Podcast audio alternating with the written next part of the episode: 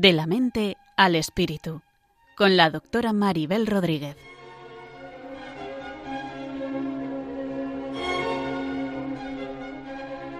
Saludos a todos y bienvenidos a un nuevo programa de la mente al espíritu. Un programa que pretende tener puentes desde la psicología y la psiquiatría hacia la espiritualidad y la religión para llegar a una visión del ser humano más completa e integrada. En el programa de hoy vamos a hablar sobre la depresión y la noche oscura del alma. Primero, tratando de explicar en qué consiste cada una de ellas, para después centrar en sus semejanzas y en sus diferencias. Lo más importante es que no las debemos confundir. Por ejemplo, a veces desde el ámbito religioso se puede confundir cualquier desánimo o estado depresivo con un proceso de noche oscura del alma o como un problema espiritual cuando lo que está dándose es una alteración emocional, un problema psicológico o incluso un trastorno mental, como es la depresión. En estos casos, la persona que vive con el ánimo depresivo o que tiene una depresión clínica puede sentirse culpable de no ser suficientemente piadosa o de no tener suficiente fe. Intentará entonces resolver su estado por medios espirituales, pero verá que no consigue avanzar ni encontrar sentido a lo que le pasa, lo que aún la hundirá más en la tristeza y en la desesperación, al no estarse abordando su problema adecuadamente. En este caso se estará espiritualizando un problema de tipo biológico, si es que hay alguna alteración en el cerebro que provoca la depresión, o un problema de tipo psicológico, si es que está alterado el ánimo por alguna cuestión de índole mental. Desde el ámbito de la psicología y la psiquiatría puede pasar lo contrario, que se confunda un proceso espiritual, como es la noche oscura del alma, con una depresión y se trate también de forma inadecuada, con fármacos y o con psicoterapia, cuando lo que la persona necesita es algo relacionado con su camino espiritual, es decir, una orientación a ese nivel. Para poder distinguir estos procesos y reflexionar sobre ello, compartiremos algunas ideas en este programa que pensamos que pueden ser de utilidad en el programa de hoy nos acompaña Cristina Velasco, que es psicóloga y profesora de la Universidad CEU San Pablo.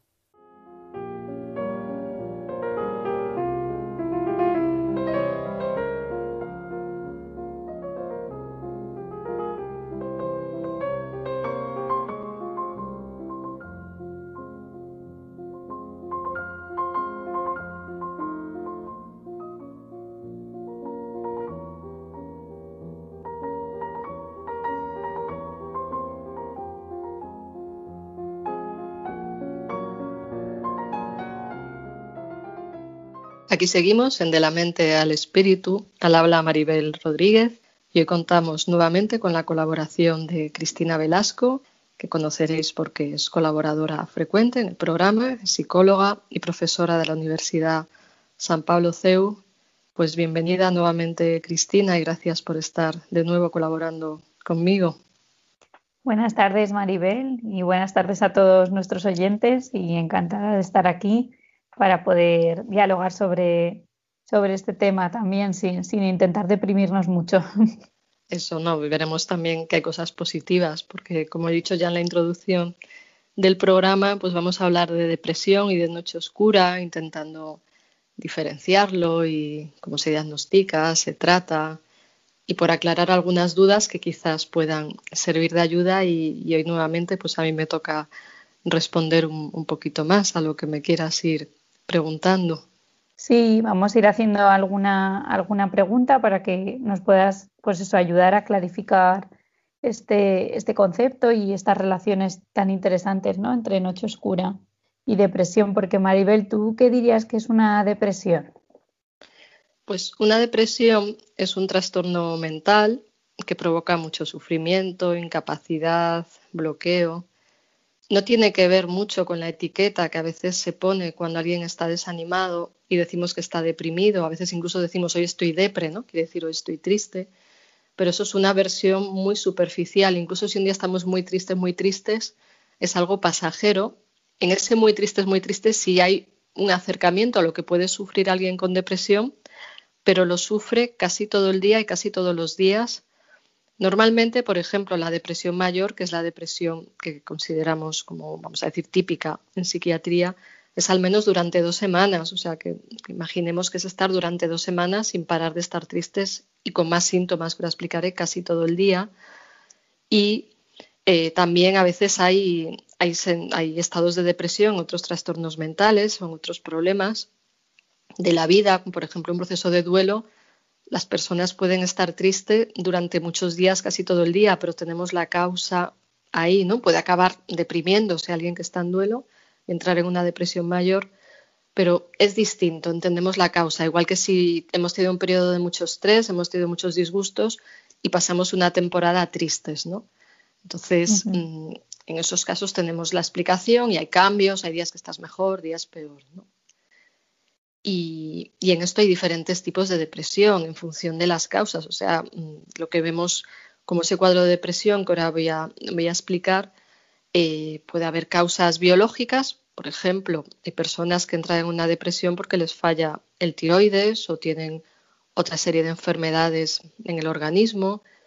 Puede haber causas psicológicas de una depresión, pues haber pasado por periodos de mucho estrés, sufrimiento, después de un duelo, o puede haber eh, lo que se llaman causas existenciales, cuando no se ve sentido a la vida. No sé si te ocurre a ti alguna más que puedas aquí explicar de manera que se pueda entender, pero yo creo que sobre todo es esta idea, ¿no? Que haya diferentes tipos de causas que a veces se pueden mezclar en una misma persona.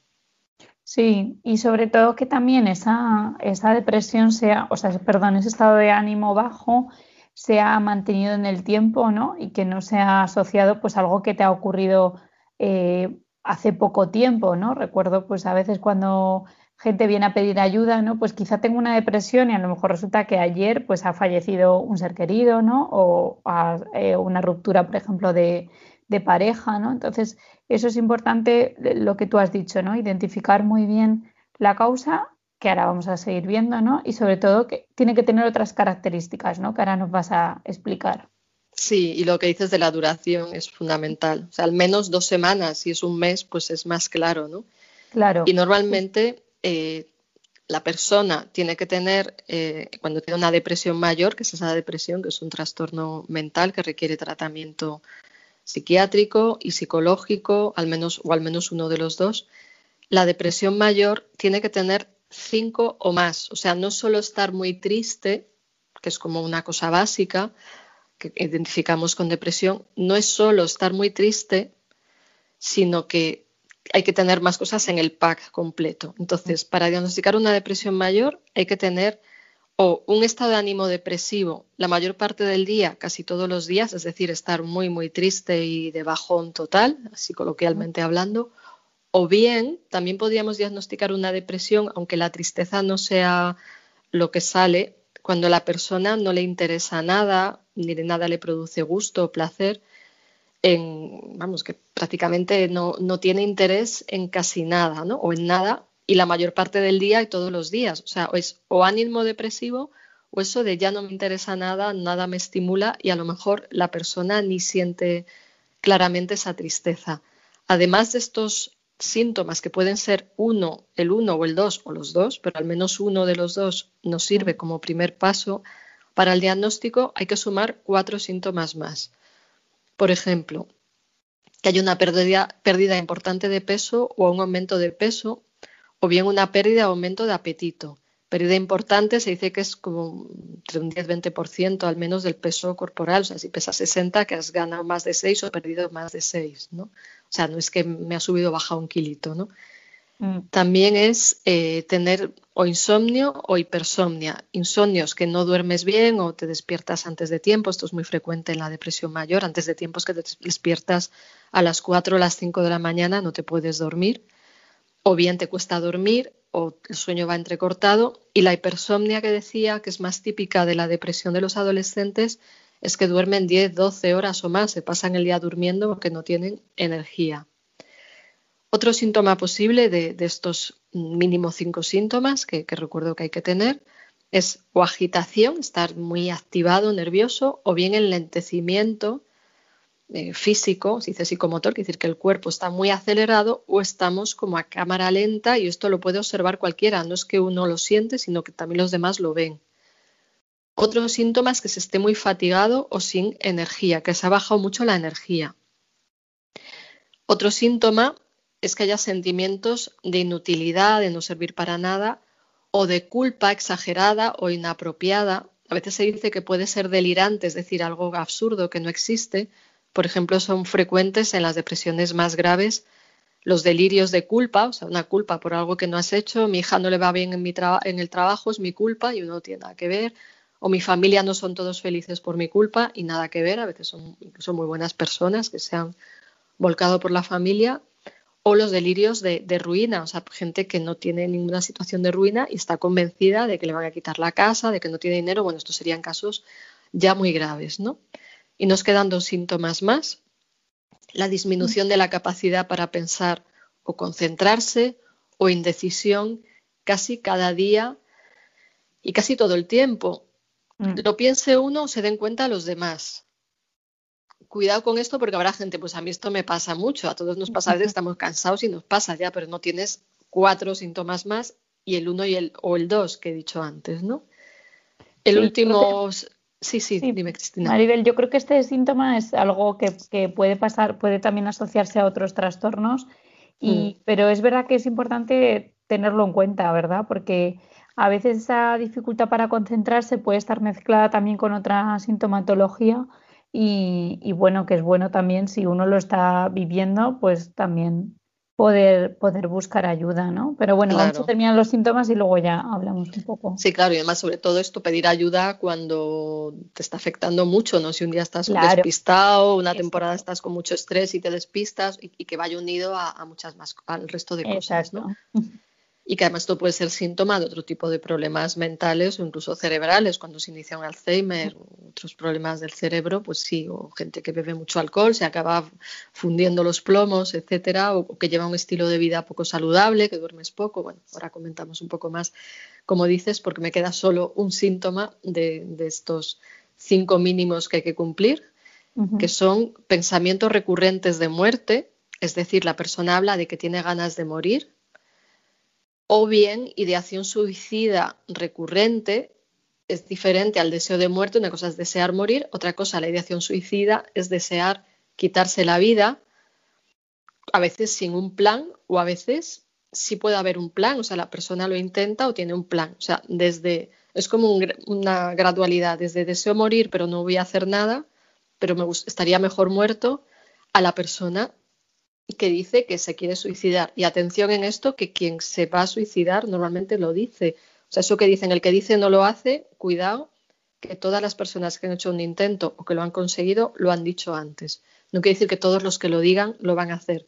Pero este síntoma, mucho cuidado, no tengamos miedo de preguntar a fondo si alguien manifiesta algo así y de estar pendientes. Y obviamente esto no hagamos un autodiagnóstico. Si alguien sospecha que tiene estos síntomas, pues que busque ayuda. Ya hablaremos un poquito más de todo esto, ¿no? Y otro punto fundamental con respecto a esto es que los síntomas no sean light, es decir, bueno, estoy un poquito despistado, un día tuve ganas de morirme, no. O sea, son síntomas que tienen que producir mucho malestar y que alteran tus relaciones sociales, no puedes trabajar o no puedes hacer cosas que son importantes para ti, ¿no?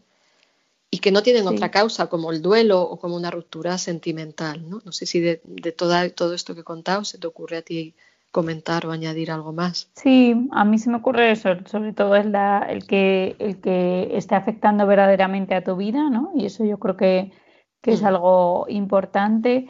Y luego también me parece muy importante, Maribel, no sé si en algún otro punto nos lo contarás o haremos, pero como no lo sé, lo adelanto, siempre, eh, siempre intentar descartar perdón, una causa física de esto. Claro. creo que por eso es importante pues, acudir a un psiquiatra, a un médico, bueno, médico de cabecera, ¿no? O sea, para, aparte de la ayuda psicológica que uno a veces pues, eh, necesita, aunque luego lo concretaremos, pero siempre descartar primero la causa física porque puede haber pues, claro una, el hierro bajo, ¿no? Tú sabes de esto más que yo, pero mm. eh, hipotiroidismo, o sea, eh, pues eh, afectaciones que también pueden dar alguno de estos síntomas. Entonces eso también. Sí, sí, hay un puñado de enfermedades físicas que, que mm. tienen como a veces el primer síntoma, incluso algún tipo de cáncer, o sea, primer síntoma puede ser una depresión.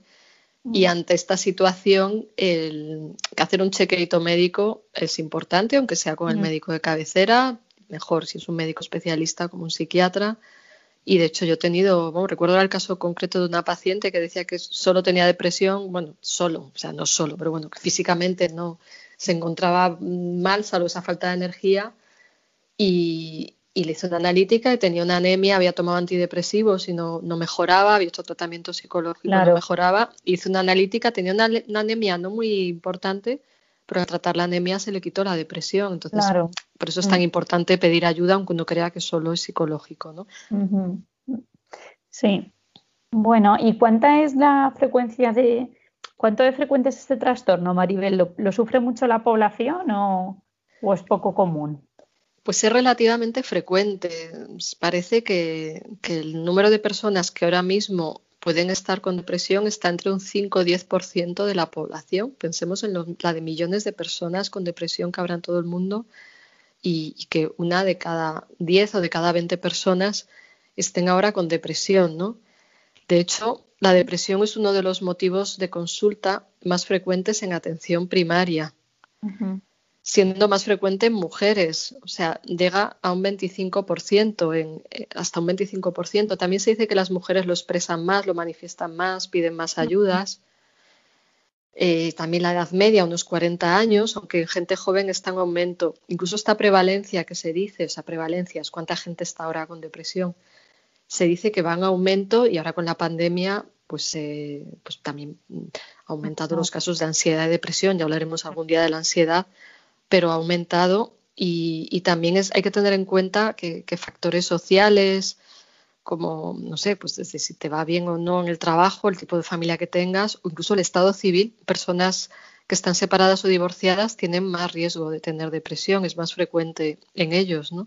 Mm. O sea que podríamos decir que, que generalmente lo sufren más las mujeres Mm. Y, que la edad media es en torno a 40 años, pero esta edad sí que está bajando, ¿no? Sí que hay bastantes estudios ahora que reflejan también todo este tema de, estar más deprimido, incluso la ideación suicida, ¿no? Que no, no, es el tema que nos atañe ahora, ¿no? Pero, pero que sí que ha aumentado un poquito, ¿no? en personas más jóvenes. Sí, en adolescentes menores de 20 años, como decía, también por consumo de sustancias y bueno, mis más factores de andar perdidos, la falta de valores, yo creo que también, o de objetivos en la vida. Y luego que el, que el tema del suicidio mm, es un tema terrible, que del que no se habla mucho, pero en España se suicidan una media de 10 personas al día, por no hablar de todas los que lo, lo que lo intentan. O sea, que la gente está sufriendo mucho, ¿no? Mm. Entonces, una de las causas importantes del suicidio es la depresión. Hay más causas, pero es una de las causas importantes porque la gente sufre, no sabe a quién acudir.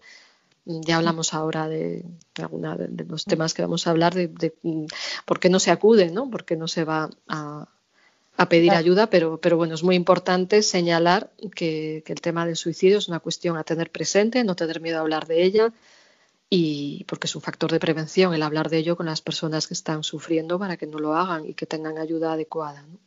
Mm. ¿Y cómo se diagnostica la depresión, eh, Maribel? ¿qué, hay que hacer para, recibir este diagnóstico? Pues el diagnóstico lo tiene que hacer un profesional de la salud mental, un psiquiatra, un psicólogo que, sepa de esto, que si, es un psicólogo, sea un psicólogo clínico y, o con lo que se llama este, el máster de psicología general sanitaria, o sea, psicólogos que se han especializado en atención a pacientes y el diagnóstico se hace a través de una entrevista donde eh, se, hace, se van viendo si se cumplen estos síntomas y con suficiente intensidad como para interferir en la vida cotidiana. Se dice que el diagnóstico de la depresión es sindrómico, es decir, no se asusten de la palabra, o sea, sindrómico es que cumples el pack completo, o sea, que no tiene solo un síntoma, sino que es una suma de síntomas típicos que el que se ha formado en esto, pues lo puede detectar y lo puede evaluar como cuando vamos al médico y nos pregunta otros síntomas, que tienes que tener varios para llegar a un diagnóstico de otro tipo de, problemas. ¿no? Además, a veces se hacen pruebas complementarias. Por ejemplo, se pueden hacer test o cuestionarios que hacen una evaluación de síntomas, pero es complementario, no es lo principal. A veces hay que hacer análisis biológico, por eso muy bien lo que decías de, señalar el ir al médico, el análisis biológico quiere decir análisis de sangre, otras pruebas médicas para ver si hay una causa mm, de otro tipo de enfermedades que alteran al cerebro y entonces producen síntomas de depresión. Incluso a veces se hacen pruebas del cerebro, de neuroimagen, eh, mm. o pruebas de electroencefalograma, neuroimagen, pues se hace resonancia magnética, o se hace un TAC y otra serie de pruebas, que claro, no quiero aquí aburrir excesivamente a los oyentes, pero que hay que hacer pruebas médicas, además de esa entrevista que un experto en salud mental pues puede hacer a veces como primer filtro, o sea, que, si uno va a un psicólogo con experiencia en esto, también te va a decir vete al médico, como bien has dicho, y vamos a ver si hay otras causas, porque es absurdo ponerse igual en psicoterapia si lo que tienes es el tiroides mal o una anemia. ¿no? Mm.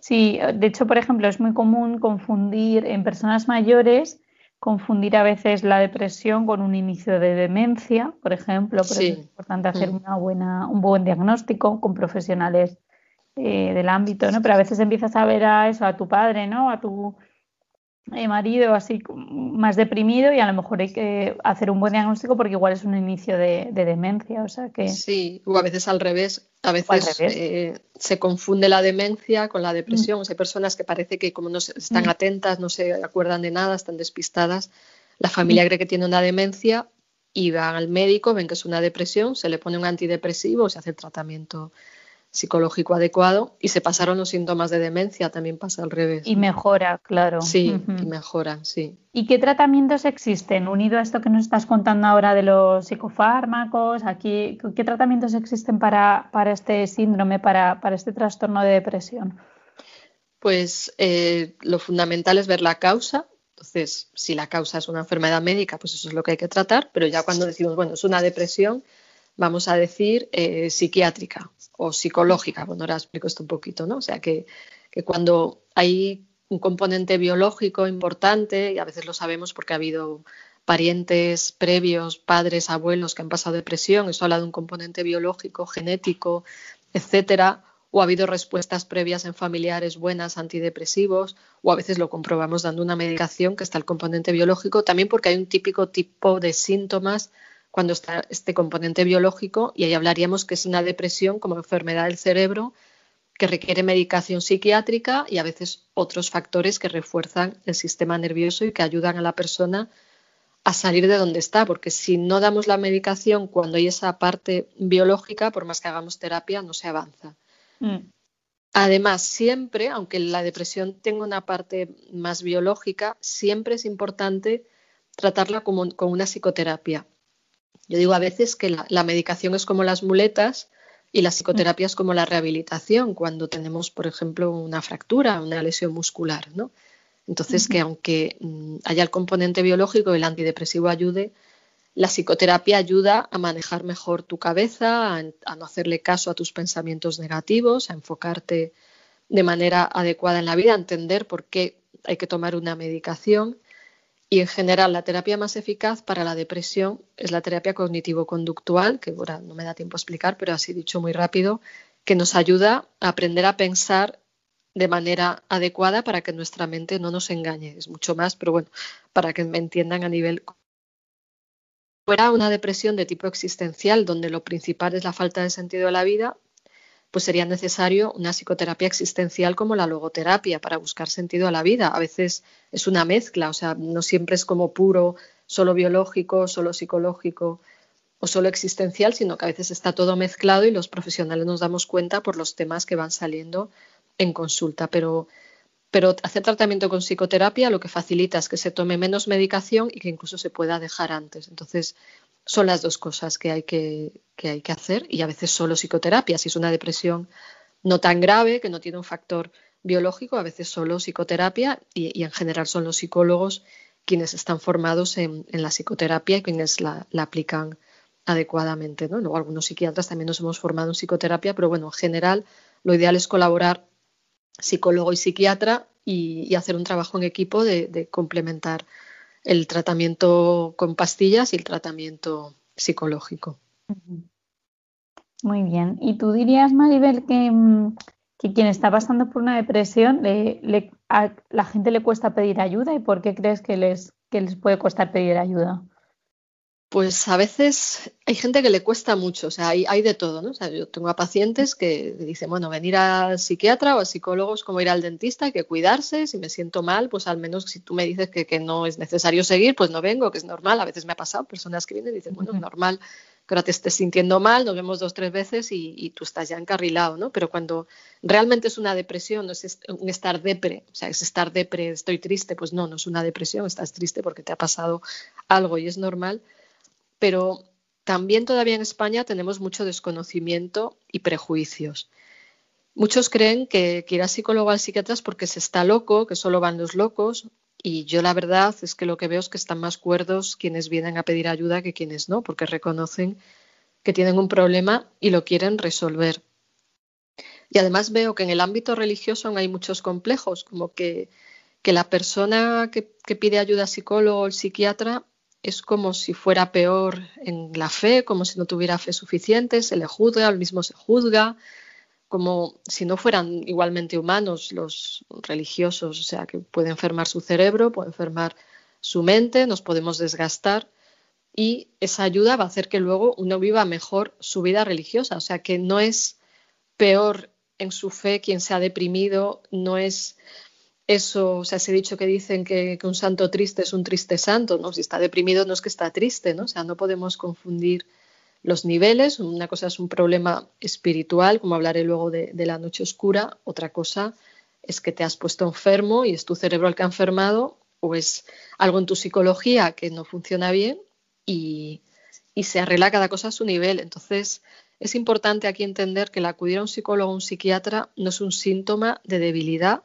sino que es un síntoma de sentido común, de responsabilidad para con uno mismo y con los demás. Y el estar deprimido sin no resolverlos también afecta a los demás, o sea que, al final hacemos daño sin pretenderlo. ¿no?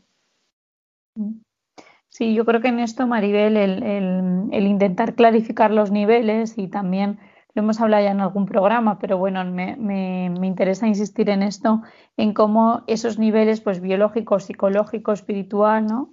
Esas dimensiones diferentes, las que estamos también hablando, pues cada una como solucionarla a su nivel, ¿no? Pues si hay una depresión, ese nivel es un nivel psicológico y hay que solucionarlo a ese nivel, no a un nivel, luego harás la diferencia, ¿no? Con la, con la noche oscura.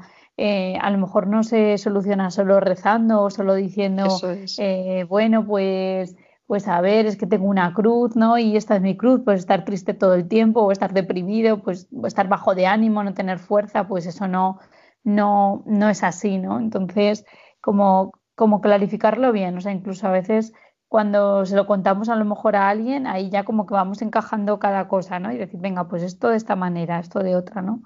Pero, pero bueno, pedir ayuda a ese nivel. Mm. Claro, y además ver que, que no curar la depresión es un obstáculo para tu, propio, tu propia vida religiosa y que perjudica a tu entorno, o sea, hacerlo por ti y por los demás, el pedir ayuda y para la vida duda. Social, tu, vida tu vida espiritual, si vives en comunidad religiosa, pues ya ni te cuento, ¿no? O sea, que, claro. que es necesario. Claro, sin complejos. O sea, a veces la gente que está en una comunidad religiosa oculta, que toma medicación, que va al psiquiatra, y, creo que es por las presiones del entorno y por muchos prejuicios que aún quedan, ¿no? Y de ahí también hablar de esto en este programa, ¿no? Y podríamos decir que, bueno, con, desde tu experiencia, ¿no? Si, si atravesar por una depresión eh, tiene algo de positivo. Pues tiene algo positivo cuando se va superando, o sea, en sí misma es horrible cuando uno está muy deprimido, ¿no? Pero muchos pacientes dicen cuando ya han ido saliendo que han aprendido a entender mejor el sufrimiento de los demás, incluso han entendido mejor a otros que, previamente estaban deprimidos y no les han entendido, no les han hecho caso, les han dicho pon de tu parte, justo eso es lo que no hay que decir, claro. También que han aprendido humildad o que se toman más en serio cuando alguien expresa algún problema psicológico o que les ha llevado una mirada más profunda de la vida o bien a entender aspectos de su existencia que se habían dejado de lado. En una depresión existencial a veces te viene la preocupación por el sentido porque no estás centrado en lo importante y esa depresión puede, ser una oportunidad para crecer. Pero obviamente primero tratarlo. Lo que no es nada positivo es no tratarla o pensar que es síntoma de ser malos creyentes. ¿no? Yo creo que ese es un error. Y para, para ayudarnos a diferenciarlo, vamos a hablar ahora, eh, después de escuchar una, una canción, vamos a hablar un poquito de la noche oscura, porque quizás esto nos clarifique un poco para no meter todo sufrimiento como que es noche oscura y entonces me tengo que aguantar porque es un proceso de purificación. Y mm. para dar un pequeño aquí descanso, como solemos hacer con una canción, voy a poner la canción La noche oscura del alma de Lorena McKennitt. Como está en inglés, voy a decir alguna frase de, de la canción la podéis encontrar la letra en internet o en YouTube está la canción subtitulada. Pero bueno, digo alguna frase por si a lo mejor a alguien le sirve porque se está diciendo. Por ejemplo, dice, en una noche oscura la llama de amor ardía en mi pecho y con un brillante faro huí de mi casa mientras todos descansaban tranquilos. O dice, el velo ocultaba mis ojos mientras todo quedó tranquilo dentro como la muerte. Oh noche, tú fuiste mi guía de la noche más amorosa como un amanecer, o sea que en la noche está hay luz, a pesar de que uno vive la oscuridad. O bien en aquella noche brumosa en secreto, más allá de la vista de los mortales, sin otra luz ni guía que la que ardía intensamente en mi corazón. Es una versión de la canción del poema de San Juan de la Cruz sobre la noche que escucharemos al final. Pero bueno, por si os digo alguna frase, por como está en inglés, disfrutemos sobre todo la melodía. Quien sepa inglés estupendo y volvemos en, unos minutos.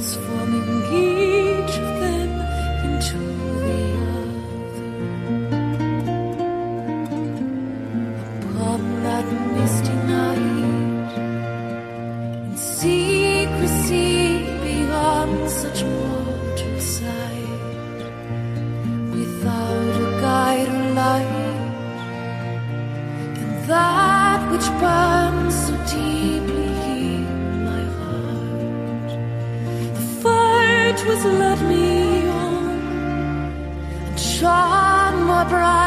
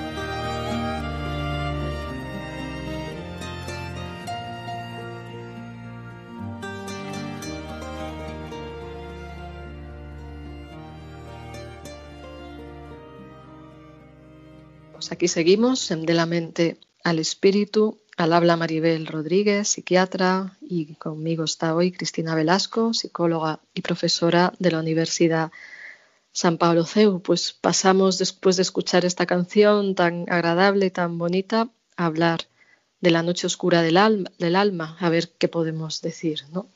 Pues sí, vamos a ver cómo, cómo nos explicas eh, Maribel, ¿qué es la noche oscura del alma? Si se parecen algo a la depresión, si son cosas diferentes, si tienen una raíz común, ¿qué, podemos, qué es la noche oscura del alma?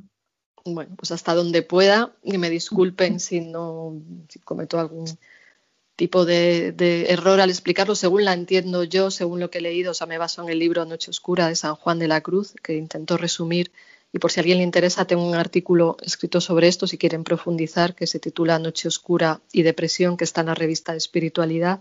Entonces, bueno, dentro de lo que puedo resumir en estos minutos que nos quedan, sobre todo, la noche oscura del alma se entiende desde San Juan de la Cruz como un proceso de purificación y transformación espiritual que depende de Dios. A veces en el mundo religioso se habla de noche oscura del alma como una metáfora del sufrimiento interior, como momentos de dificultad, crisis, duelo, incluso depresión, pero el, vamos al término noche oscura del alma, que San Juan de la Cruz lo entiende como un proceso de crecimiento espiritual a través de la oscuridad que Dios trae. O sea, no es como una depresión que tiene una causa biológica, orgánica, eh, existencial, sino que es como un periodo de transformación, de cambio, de limpieza interior. Desde fuera, desde lo aparente, habrá aspectos parecidos como el sufrimiento, la tristeza, el desconcierto, la desorganización interna, que el individuo se siente incapaz, la posibilidad de aprender al final algo del proceso, puede haber un crecimiento, momentos de falta de sentido. Y en esto, en estos síntomas comunes, incluso hay psiquiatras que dicen que, entonces San Juan de la Cruz lo que estaba era una depresión muy grave, ¿no? Bueno, pues ahí yo creo que hay una reducción, ¿no? O quienes dicen que, son exactamente lo mismo, para nada estoy de acuerdo porque las causas son diferentes, ¿no? igual dice alguien, pues es que si todo en el fondo viene de Dios, la depresión también. Sí, pero aunque en el fondo todo pueda venir de Dios, no es lo mismo atravesar un proceso espiritual que un proceso psicológico o una enfermedad del cerebro y es como, digo que son, todos estos procesos son como túneles, pero están a, están a diferentes alturas y ese túnel de la noche oscura del alma es un túnel de transformación espiritual y que les pasa a personas que ya tienen un camino espiritual previo, que ya hay experiencias y que ya hay como un camino de, crecimiento en la fe previo, o sea, que, que, les da a los que ya están haciendo un recorrido, no te da porque sí, Sino que hay, hay al menos un proceso de búsqueda espiritual y un, aprendizaje previo en, lo religioso o en lo espiritual, como cada cual quiera, quiera llamarlo, Y Maribel, ¿qué tipos de noche oscura hay? Porque así podemos también como entenderlo un poquito mejor, ¿no? ¿Cómo, cómo describíamos las noches oscuras?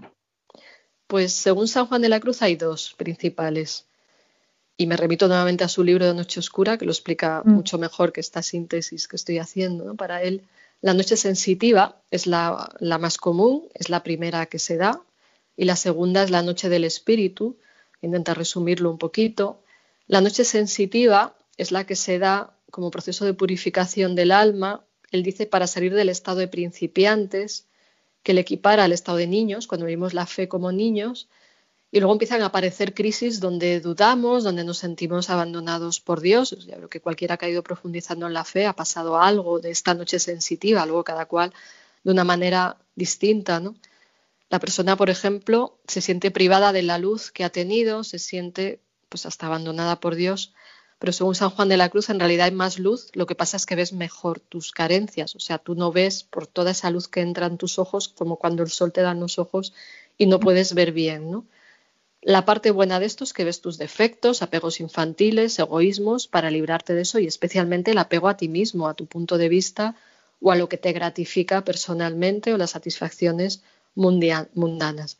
Entonces es como una manera de salir del egoísmo a través de ver con más profundidad, pero claro, cuando vemos con más profundidad, pues también vemos pues eso, egoísmos, apegos, errores y yo creo que es como pues un proceso de limpieza que viene muy bien, ¿no? O sea, decir, bueno, no soy aquí la bomba ni súper...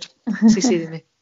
No, perdón, Maribel, por eso dirías que ahí a lo mejor hay pues esa parte que decías en común con la depresión, ¿no? Que puede ser desconcierto, sufrimiento, tristeza, un poco de eso que estamos a veces apegados, ¿no? Y, y quizá las emociones pueden ser parecidas a, a los que se experimentan la tristeza. Claro, porque te sientes frustrado, te sientes triste, ahora hablaré más, un poquito más adelante de las diferencias, ¿no? Te sientes desanimado, pero en el fondo hay una esperanza, hay una energía, hay una fe, ¿no?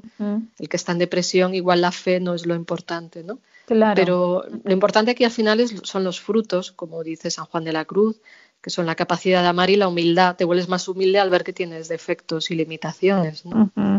Y luego la segunda noche, esta es más difícil es más, sabía decir alguna idea para que ayude a diferenciar, pero es más difícil de entender y, es como un proceso que les ocurre a muy pocos. Entiendo que San Juan de la Cruz habla de personas muy comprometidas en, su camino de fe y que entran muy profundamente en, lo más esencial de sí mismo y es como la segunda limpieza, vamos a decir así coloquialmente. El santo dice que es más duro, que te sientes desechado por Dios, que ya habéis hecho la purificación, pero que otra vez empiezas a ver vicios y miserias, por ejemplo, queda la soberbia espiritual. Igual te habías librado de otros pecados, pero mm, puede ser que te lo tengas creído por ser tan, estar tan centrado en la fe. ¿no? Entonces, es como una preparación ya para la unión, o sea, para él ya es como una especie de anticipo del cielo, creo, ¿no? O sea, como que ya te desprendes, te has desprendido antes de ti mismo, aquí te desprendes ya mucho más Incluso él habla de desprenderse de las imágenes que tienes de Dios y ahí te quedas desamparado. Dices, es que igual nada de lo que yo pensaba sirve o lo tengo que matizar, ¿no? En el fondo, lo que más preocupa a la persona en esta noche es el deseo intenso de servir a Dios. Esto es súper mm, esencial. Se da un desprendimiento total, una entrega total del alma a la voluntad de Dios incluso ese desprendimiento de la imagen previa de Dios y la persona entra en un renacimiento profundo, pero esto es el camino de grandes santos como San Juan de la Cruz, y aunque haya sentimientos negativos, también tristeza, angustia, amargura, eh, habla también el santo de, fatigas, hasta flaquezas de estómago, que esto se puede parecer a, a las personas con depresión, y allá hay sensación de inutilidad, de culpa, pues incluso deseos de muerte tiene el santo habla de momentos de alivio y una luz en el fondo que te va sosteniendo a pesar de que se debe pasar fatal. Y el santo habla de que esta se puede durar años, pero con periodos mejores. Entonces, como digo, esta es muy rara, debe ser como las grandes alturas de, de los grandes santos. Recuerdo una experta mística, Evelyn Underhill, que decía que los santos van por las cumbres de las mismas montañas que nosotros vamos por las laderas, ¿no? Entonces, claro, esto debe ser ya de, alta montaña, espiritual, y, les toca a unos pocos, ¿no? Y además es decisión de Dios, según el santo. O sea, no es que yo decido que la semana que viene voy a vivir la noche del espíritu, porque ya es hora y a ver, venga, me voy a un retiro. No, sino que tanto una noche como la otra es como que entra la luz ahí de, Dios en el alma que nos hace ser más consciente de cosas que hay que ir superando y purificando, ¿no? Y que lleva a la humildad y al amor y, y bueno, a cosas muy, muy profundas. ¿no? Y cómo, aunque no es tan frecuente, sobre todo esta última, ¿no? De la que hemos hablado, que es verdad que escuchándote, pues parece como algo de mucha grandeza o a la que solo algunos pueden estar llamados, ¿no? ¿Cómo podemos diferenciar esto que nos has contado de la noche oscura con la depresión, que es, que es sobre todo el trastorno que estábamos intentando dar luz también? Pues aunque haya cosas que se parecen desde fuera, aunque vemos que los dos están tristes o están desanimados, están y más introvertidos, ¿no? Por ejemplo, a lo mejor confundidos. Eh. Sí, o que dudan mucho de todo, se sienten muy culpables. Uno de los elementos principales, según lo explica el mismo San Juan de la Cruz, es que preocupa principalmente a la persona que está en ese estado. En la noche oscura es Dios, en la depresión son otras preocupaciones más, vamos a decir, más del mundo, más de la vida, eh, más de uno mismo. O sea, la persona depresiva se mira demasiado y mira su tristeza, lo que le preocupa es estar bien. A San Juan de la Cruz habla de lo que le preocupa al que está en esa noche es estar unido a Dios y no fallarle. Y, y hago una cita del libro Noche Oscura que él mismo diferencia, dice, porque cuando es puro humor, es decir, cuando es mm, psicológico, solo se va en disgusto y estrago del natural, es decir, de tu propia naturaleza humana sin estos deseos de servir a Dios que tiene la sequedad purgativa, que es la noche oscura o la noche del alma, con la cual, aunque la parte sensitiva está muy caída y floja y flaca para obrar, parte sensitiva serían como tus sentidos, sentimientos, energía. Dice eh, eso, que estás muy caída y floja, floja y flaca para obrar, perdón, por el poco gusto que haya, el espíritu, empero, está pronto y fuerte. O sea que aunque uno está flojo como emocionalmente, siente energía en lo profundo. Es una luz en la noche que te guía, como en la canción que hemos escuchado. Y, luego, pues que, eso, que en la noche hay un camino previo en lo religioso. Eh, también sigue habiendo capacidad de amar y de trabajar. Es paradójico como el santo no para de hacer cosas, igual que Santa Teresa, aunque estaba en momentos de crisis, seguía muy activa. Entonces, como que hay una energía, claro, entonces no hay esa interferencia tan grande en lo social, en lo laboral, mm. siguen preocupándose por los demás, genera estabilidad. También un dato muy interesante que dan Baumer y Platin, unos autores que han escrito un libro sobre noche oscura y depresión, dice que cuando están con alguien que está deprimido, como que te quita energía, o sea, como que cansa, porque está... O sea, son personas que están con tan poquita energía que te transmiten su cansancio, pero que cuando estás con alguien en noche oscura, aunque esté triste, no te quita energía, casi te la da. O sea, como que hay una positividad de fondo, ¿no? Y luego pues vemos que son creativos. O sea, San Juan de la Cruz escribe grandes poemas estando en este estado y poemas mm, que son de lo más elevado de la poesía castellana. O sea, está triste, está abajo, pero hay una luz, hay una fuerza y hay un sentido de crecimiento espiritual y, y hay unos frutos finales, el fortalecimiento del alma, más capacidad de amar, paz, alegría, libertad de espíritu, sobre todo lo que él llama esa unión con Dios frente, lo que decías, la depresión, otras preocupaciones, egocentrismo, sufrimiento que te mete más en ti mismo y es como un bucle, o sea, sufro tanto que me meto en mí mismo, me meto tanto en mí mismo que solo pienso en mí, me deprimo más y no acaba dando frutos, salvo que uno la supere mm. o tenga un tratamiento, en todo caso hay un aprendizaje a final del proceso y la culpa de la depresión lleva a la autodestrucción, la culpa en la noche es para mejorar como ser humano, ¿no? Claro, entonces esos sentimientos, por ejemplo, de los que hablábamos de asociados a la ideación suicida o asociados a la autodestrucción, no estarían tan presentes, entiendo, en esta noche oscura, ¿verdad, Maribel? No, y, además el deseo del santo de morirse es para estar con Dios, no para destruirse. Es una diferencia fundamental. Sí, sí. Tan larga vida espero que muero porque no muero. Eso, sí. me acuerdo ahora. Muy bien. ¿Y quién nos puede ayudar a, salir de esta noche oscura, ¿no? O, si crees que podemos pasar a la vez, ya para ir terminando, pues esta noche oscura y una depresión, ¿qué podemos hacer?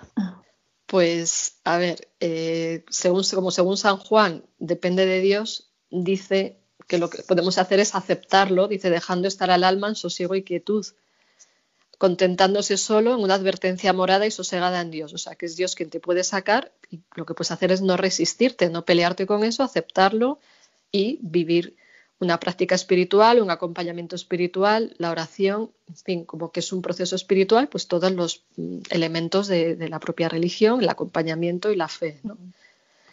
Eh, ya he hablado de los frutos, que son esa unión con Dios, y si se dan a la vez, pues habrá que hacer trabajo en equipo. O sea, una cosa no quita la otra. O sea, una persona puede vivir una depresión y una noche y dice, pues qué fastidio, ¿no? Pero mm. sí, se puede vivir a la, a la vez las dos cosas y, ante la duda mejor preguntar y obviamente preguntar, como hablábamos antes del programa, hablabas de, de preguntar a, o ir a profesionales de la salud mental que mm, o saben de esto de este tipo de procesos o al menos son respetuosos con ello. Pero bueno, que sepan, si además son católicos y lo conocen, pues mucho mejor. Mm. Sí, yo creo que en eso es muy importante la elección eh, del profesional de la salud mental, o sea, en el sentido que por lo menos contemple que puede haber una dimensión espiritual, ¿no? Como a, lo largo de todos los programas estamos exponiendo, o, o, al menos, si no la comparte, al menos que sea respetuoso, como bien dices, y si no, pues lo ideal también como que comparta esa visión porque también el tratamiento será más completo o, al menos también una persona que aunque no esté tan formada, ¿no? aunque no conozca a San Juan de la Cruz, pues que lo haya estudiado o leído, pero si al menos contemplar que esa posibilidad de noche oscura puede estar en una persona, ¿no? Y, claro. y creo que eso da amplitud de miras y también te puede ayudar de un modo mejor el decir, oye, vamos a clarificarlo bien, vamos a hacer un buen diagnóstico, creo que eso es fundamental siempre en el, en Claro, y, por las dos partes, porque mm. claro, aquí quien puede diagnosticar la noche oscura es el, experto en espiritualidad, o sea, el sacerdote o, la persona que haya profundizado en ello, ¿no? O sea, que, yo no puedo, no estoy segura de, que haya estudiado el tema, digo, yo no soy la que tiene la última palabra, o sea, esto es el director o el acompañante, acompañante espiritual el que lo puede saber. Yo sé más de la depresión, entonces a veces hay que hacer el trabajo en equipo para discernir y luego podemos cometer el error de los dos lados. O sea, un psiquiatra puede pensar que una noche oscura es una depresión y un sacerdote puede pensar que una depresión es una noche oscura. Entonces, aquí tender puentes aquí de la mente al espíritu, ¿no? Lo que estamos haciendo, ¿no? Mm. Pero bueno, ya nos toca ir terminando. Y nuevamente gracias Cristina, Cristina Velasco, recuerdo tu nombre, psicóloga y que ha participado en otros programas y, continuaremos, ¿no, Cristina? Eh, Muchas gracias, como digo. Y, bueno, recuerdo el, el, email del programa, que es de la mente al espíritu, arroba radiomaria.es, y vamos a terminar con una cosa diferente, que es escuchar el poema de Noche Oscura de San Juan de la Cruz, recitado por el actor José María Rodero. Y aquí yo creo que con escuchar esto nos va a dar muchas pistas de que quien escribe esto no está deprimido, está inspirado, pero de una forma distinta, ¿no? Así que bueno, os invito a todos a escuchar muy atentamente esta recitación tan bonita y nos vemos en dos semanas, el próximo viernes a las ocho. Saludos y espero que todos estéis bien. En una noche oscura con ansias, en amores inflamada. Oh dichosa ventura, salí sin ser notada estando ya mi casa sosegada. A oscuras y segura por la secreta escala disfrazada. Oh dichosa ventura, a oscuras y encalada estando ya mi casa sosegada. En la noche dichosa, en secreto, que nadie me veía ni yo miraba cosa, sin otra luz y guía sino la que en el corazón ardía. Aquesta me guiaba más cierto que la luz del mediodía, a donde me esperaba, quien yo bien me sabía, en parte donde nadie parecía. Oh noche que guiaste, oh noche amable más que la alborada, oh noche que juntaste amado con amada, amada en el amado transformada. En mi pecho florido que entero para él solo se guardaba, allí quedó dormido y yo le regalaba y el ventalle de cedros aire daba. El aire de la almena cuando yo sus cabellos esparcía, con su mano serena en mi cuello hería y todos mis sentidos suspendía. Quedéme y olvidéme. El rostro recliné sobre el amado. Cesó todo y dejéme, dejando mi cuidado entre las azucenas olvidado.